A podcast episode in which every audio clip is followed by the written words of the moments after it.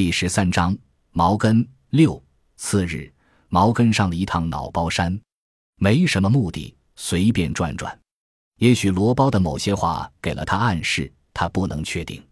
脑包山共有三个山头，呈到品字形，彼此相距不远。离村庄最近的山包是最高的，土质也最好，遍坡灌木丛、沙蒿、石缝间的皮尖草，即使在苦旱年也有半尺高。而另两个山包只生长沙蒿和老牛疙瘩，黑色的石头裸露在风雨中，就像牛粪垛。相貌也有差异。最高的山头往东南向，缓缓向下，高却不陡。北面一侧被掰掉似的，那一截不知去向。若从北面看，像突兀的棺材头。西面凹下去，百米外是另一个山包，像昆虫的脑袋，身子甩在西北方向，绵延出好几公里。西南的山包是勺头形，另一端是断壁，如刀劈斧削。不止一个人死于崖下，有的是不慎摔落。有的是自寻短见，所以又叫断魂崖。山顶风大，毛根有些摇摆。他拉上外套的拉链，蹲坐下去。他爬的是最高的山，坐着视野也足够好。村庄、树木、河流、乌鸦，毛根迅速掠过。早上碰见宋品，宋品说，如花那架势是要把他送进监狱。不过宋品让毛根放心，一切掌控在他手里。毛根不害怕，也不怪罪如花，他能体会到他的苦痛和伤悲。叉叉叉，喜鹊的叫声突然响起，如甲壳里的种子在空中爆裂。毛根心中一喜，引颈张望，两只喜鹊一先一后在西北方向。嚓嚓嚓，又是数声爆裂，然后便看到一个人影从昆虫背走下来。毛根猜到那是谁了。喜鹊走路。必有喜鹊伴随，毛根起先不相信，后来他服了。但他不相信喜鹊的前世是喜鹊之王的说法，他认为喜鹊有摄魂术，所以那些喜鹊才乖乖听他号令。祖父毛一枪也曾有奇幻的法术，最离奇的一次是毛一枪路上遇到一只野兔，他没带枪，但那只野兔突然就不动了，直到被毛一枪抓在手里，仍缩着身子。毛根没有亲见，但他相信是真的。那么，喜鹊摄魂，喜鹊也不足为怪。喜鹊像揣了心事，步子极缓慢。他低着头，没有看到山顶的毛根。喜鹊脸皮子好，这是宋庄人的看法。以毛根的标准，远不如宋慧。他有名是因为他会摄魂术。毛根盯着喜鹊的背影想，除此根本没法跟宋慧比的。登高望远，西风浩荡，反身下山，毛根舒服了一点点。宋慧不属于他，但能和他前后院也是幸运的，至少能听到他粗声大气的嗓门和决堤般的嚎哭。虽然有些声音会戳痛他，但总比什么都没有强。但至山腰，他就不那么轻松了，没这没落的感觉再度袭来。只是宋慧一个人抛弃了他。但他感觉被整个世界遗弃了。经过自家那几亩地，毛根在胖女墓边立定，墓就在地头。胖女连矮土丘都没登过，她上过最高的地方就是土炕。他问毛根爬山是什么感觉，说这辈子能爬一次脑包山就知足了。毛根忘不掉他向往的神情，活着没能让他如愿，死后将他葬在山腰。这块地是祖奶开垦的，一九四八年才划归村里。某次祖奶上山包土，说要带回去，毛根才知道这些过往。记忆其主，现在属于他。准确的说，是他承包的。但在毛根心里，地就是他的。胖女葬在这儿，等于住在自己家里。若乔石头买了脑包山，胖女是不是就不能住在这里了？这个问题突然闪出来。毛根被雷击了似的，连打几个冷战，仿佛触碰到胖女哀怨的目光。毛根低了头，匆匆下山。毛根没回家，径直到村部，然后又折返到宋品家，均没见到宋品。王大翠说可能在祖奶奶，他跑了一趟也没有。他还去了小卖部，让钱庄给宋平打电话，但没打通。毛根暗想。难道宋平知道他来，躲了？转了一圈，毛根决定去他家里守候。不信等不着，我不知道他去了哪里，也不知他几时回来。看到毛根进院，坐在门槛上洗衣服的王大翠说：“毛根说我等他，他总要回来吧？”王大翠说：“他没迟没早。”毛根在墙根蹲下，几时回来几时算。王大翠便埋下头。当然，即便他抬着，毛根也看不到他的脸。他包着灰绿的头巾，应该是两块，一块从后往前，一块从前往后，只露着额头和眼睛。毛根有好几年没见过他的面容了，原以为他出外包着，没想到在自己家也裹这么严实，不觉得憋吗？毛根脑里划过疑问。毛根试图说点什么，他对王大翠印象不错，他从不端架子。虽然他有资格端，他曾找毛根买兔皮，毛根没打算要钱，可他说毛根不容易，硬塞给毛根。毛根哎了一声，准确的说是半声，猛又刹住。王大翠的样子好像毛根根本就不存在，他双手牵衣，双肩一起一伏，胳膊拉缩自如，他用力甚猛，速度极快，仿佛他抓在手里的不是衣服，而是恶魔。一番较量、打斗、厮杀，他终于将泼污、欺凌、辱没他的魔头摁住。他不敢松手，不敢掉以轻心，似乎稍有松懈，恶魔就会逃走，并继续为非作歹。噗噗噗！他一刀一刀在割着，先是头，然后是颈、胸、四肢。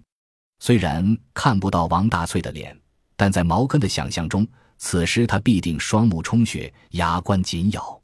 没人能帮他，他只能拼尽全力。自蒙面之后，王大翠所有的空闲时间都用来洗衣服，没有昼夜，不分冬夏。有时一件衣服一天要洗三四遍，因为常常还没晾干便又脏了。灰尘、鸟粪、枯枝败叶，空气中的任何脏东西都会粘在上面。王大翠的衣服不是穿烂的，而是洗烂的，哪怕是新衣服，他也要洗。往往没等穿呢，便洗得千疮百孔。王大翠去小卖部，话都不用说，宋丽华便知道他要什么。王大翠费洗衣粉，每次都是买两袋。宋平买了一台洗衣机，但王大翠从来不用。毛根直定定的，有些看呆了。终于，他的双臂不再抽动，他将衣服拧干，丢在旁边的塑料盆里，端起灰铁皮做的洗衣盆。毛根见状，赶紧过去说：“我来。”王大翠说：“不用。”略一偏转身体，避开毛根。他的声音也像被包裹着，说不出的沉闷。他把水泼到院子的西南角，借了新水，将淘过的衣服晾晒到铁丝上，分别是两条裤子、一件上衣、一双袜子，顺便扯掉晾了不知多长时间的枕巾、秋衣、背心，团在一起扔进洗衣盆。喝了几口水，仲又坐在那里。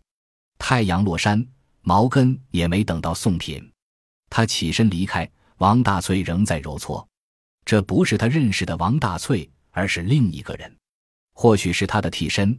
他怕人识辨真面目，所以才包着头脸，一日一日的搓洗。吃过饭，毛根先去村部，后又拐到宋品家。宋品还没回来，王大翠仍然在洗。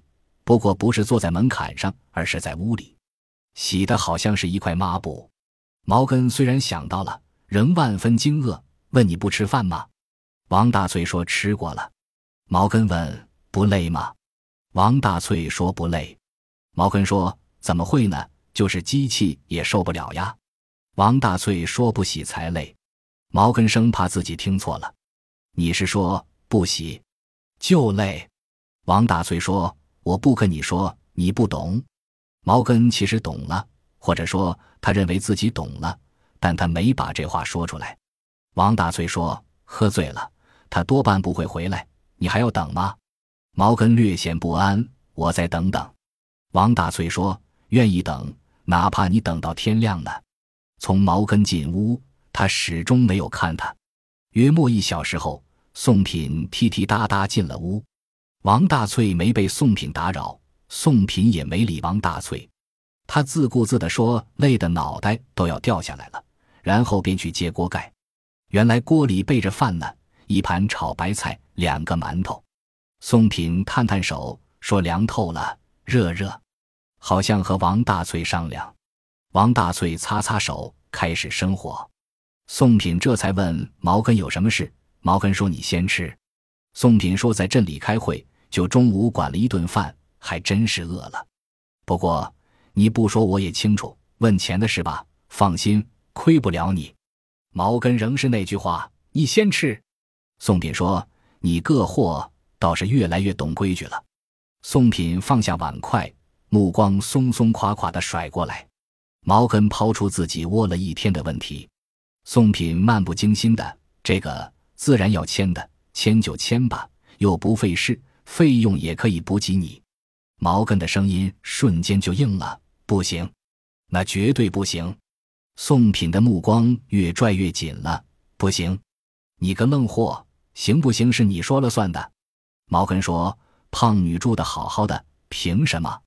宋品恼火的：“我以为你拎得清，怎么满脑袋浆糊？”乔总买下脑包山，那山就是他的。你，你那个胖女在那儿算怎么回事呀？毛根说：“我不管，反正我不让他挪地儿。”宋品说：“哪儿埋不是埋？”那里就好了。毛根不愿讲胖女的心愿，固执的我就是不搬。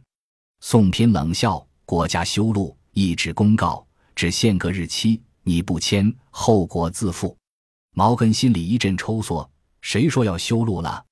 宋品说：“道理是一样的，由不得你。”毛根说：“那你把协议给我，我不换了。”宋品恼怒道：“你个愣球货，你以为协议是什么？”想签就签，想撕就撕。我告诉你，你签了字就有了法律效力。胸中狂风大作，裹挟着石头与棍棒，毛根握紧拳头，脸由青变绿，又由绿转青。宋品叫发飙，那你来吧。毛根没动，任由飞沙走石，摔打撞击。宋品缓了语气：“你个蛮子，我真不知道你脑里想什么。这样吧。”你先别和我瞪眼，我问下乔总，看他是什么意思。如果他说不用签，那当然好。毛根看到希望，问他几时问。宋品说：“那得看乔总什么时候方便。你以为他是我呀？你随便踹门。”毛根扫扫旁若无人、自顾自洗衣服的王大翠，说自己没踹门。宋品哼了一声：“你个愣货，就差接房顶了，还说没踹门。”毛根不想和宋品闹僵，艰难地挤出一丝别扭的笑。一夜乱梦，均和胖女有关。一大早，毛根便守在宋品门口。他有强烈的感觉，宋品多半是敷衍他。宋品被突然闪出来的毛根吓了一跳：“你个愣货，从哪儿钻出来的？”毛根说：“天没亮就等着了。”宋品皱皱眉头：“干什么？”毛根直截了当。提出昨日答应他的要签在协议上，宋品没好气。你以为那是擦屁股纸，想撕就撕，想改就改？毛根的眼睛因充血而发红，这使他像抵价的公牛。我知道你在哄我。宋品说：“愣劲又来了，你别烦我好不好？我天天净替你操心了，你还给我添乱。你想想，吃的、穿的、用的，村里哪样没照顾过你？”毛根说：“我不是添乱。”宋品厉声道：“那这是干什么？一大早就来索命，还让人活不？”毛根觉得宋品和他讲的是两个方向的事，他僵了僵，说：“我不管，谁都不能把胖女牵走。”宋品极其失望：“我以为你只是个愣货，没想到还是个糊涂蛋。你要再没完没了的纠缠，我就不管了。”毛根问：“协议在哪儿？”宋品怒冲冲地说：“不知道。”宋品气哼哼的远去。毛根想跟的，追了两步，站住了。他比宋品更失望，也更愤怒。他恨不得扑上去，把这个糊弄他的家伙揍一顿。但他清楚，宋品可不好对付，拳脚未必管用，而心平气和必定没一点用。他不想跟在宋品后边浪费时间，得琢磨别的办法。宋品的话听起来有些理，但再大的理也不能让他的胖女离开脑包山。他的这两个字就像铁签，在他心壁上击出耀眼的火花。毛根并不知道怎么办，他低着头，拧着眉，慢慢走着，满脑都是胖女。宋慧叫他，他竟然没听到。宋慧赶上前拍他一下，他站定。那时他已经走到自家院子，他叮嘱宋慧，宋慧呀了一声，问他怎么了。毛根说没怎么。宋慧说你眼睛红的要吃人呐，还说没怎么。我喊了你七八声，你好像聋了。毛根问他干什么，宋慧说山药饼烙多了，让毛根过去吃。毛根闷声说吃过了。宋慧不信，这么早就吃了。毛根说睡不着，起早了。宋慧问：“没出什么事吧？”宋慧自然不放心他。毛根不想跟他说，说没事，就是没睡好。宋慧说：“那就好。”他走路就像踩着鼓，咚咚的响。鼓声消失，毛根转过身，瞥到院角的船蚌，一个念头突然冒出来。过于迅猛，毛根被撞着，有些站立不稳。他不知道乔石头会怎样，宋品会怎样。他奈何不了他们，但他可以做自己的。他们休想让他屈服。说干就干，毛根屋也没劲，左肩一根，右肩一根，中途没有停歇，一口气扛到脑包山。那多半是从树林里锯的枯木，也有毛根偷偷砍的。当然，已经干的和枯木没什么区别。夜幕垂落，毛根已经扛了大半上去，衣服湿了又干，干了又湿。身体里汹涌着战斗的激情，他没有丝毫疲累的感觉。一整天没吃饭，竟没感觉到饿，还是吃一点好，吃了力气会更足。这么想着，毛根才开始生火。东方刚刚发白，毛根便爬起来，又是何衣睡的，穿脱衣服太费时间了。半天时间，他把院角的船木全部扛到山腰，又从小卖部买了铁丝。塑料布、编织袋，开始造屋工程。次日又跑了趟镇上，买了机米炕布。三天后，宋品爬上来，毛根已经把木屋搭好，就在胖女的坟墓边上。屋外包着塑料布，在外是编织袋。毛根正用木条钉门，苗苗气喘吁吁的宋品埋下头，继续自己的工作。你这是做什么？宋品围着木屋转了一圈。毛根没理他，叮叮当当的。宋品火了，踢踢毛根的屁股：“你个愣货，没听见我说话吗？”毛根抬起头，并不看宋品：“我要守在这里，谁也甭想把胖女牵走。”仿佛毛根说了笑话。宋品嘴咧了个大窟窿，跟鬼住在一起。亏你想得出来！宋品掏出烟给毛根，毛根没要，宋品便自己点了，语气缓慢柔软：“毛根呀。”你别胡闹，对你没好处。毛根不语。宋品说：“把我家的电视机搬去吧，送你了。”小根不能天天跟着宋慧吧？家里有台电视机，小根就不会乱跑了。过日子要向前看，往远处看，不能钻牛角尖，那会把自己钻死。私心可以有，但不能太自私了。你是宋庄人，要从宋庄的长远发展考虑问题。如果你只顾自己，而不考虑众人的利益，还怎么在宋庄立足？这得罪人的话，别人不会说，我也不想说。可谁让我当了这个书记呢？不得不说。宋品说了一大通大道理、小道理，毛根仍然没应。凭良心说，宋品对他确实不错，虽然动不动就爆粗话，但在这件事上，毛根绝不让步。怎么样？别胡闹了，赶紧拆了吧。宋品拍拍毛根的肩：“我不拆，谁也甭想把胖女移走。”毛根硬邦邦地说。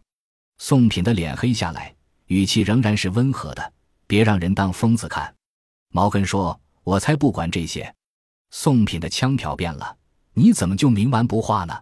毛根抓起一个钉子，只钉了一下，宋品就爆发了：“你个愣球货，油盐不进的愣球货！”你以为盖个破屋就拿你没办法了？以为你是谁？以为你长了三头六臂？以为你是孙猴子会七十二变？你要能阻拦住敲石头，我把宋字倒着写。毛根又定了两下，宋品骂破东西，毛根以为骂他呢，待宋品说一把火烧了，才明白骂的是木屋。毛根不再理他，哪怕他跳着骂呢。毛根一心一意干自己的，甚至宋品什么时候走的，他都不知道。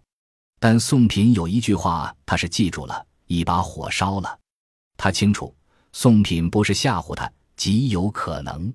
当天夜晚。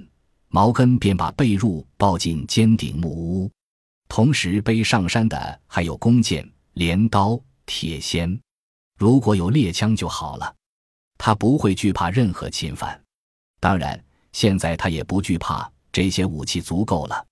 过几天，杨八叉回来，送回不能照顾毛小根时，毛根打算把小根也带到山上。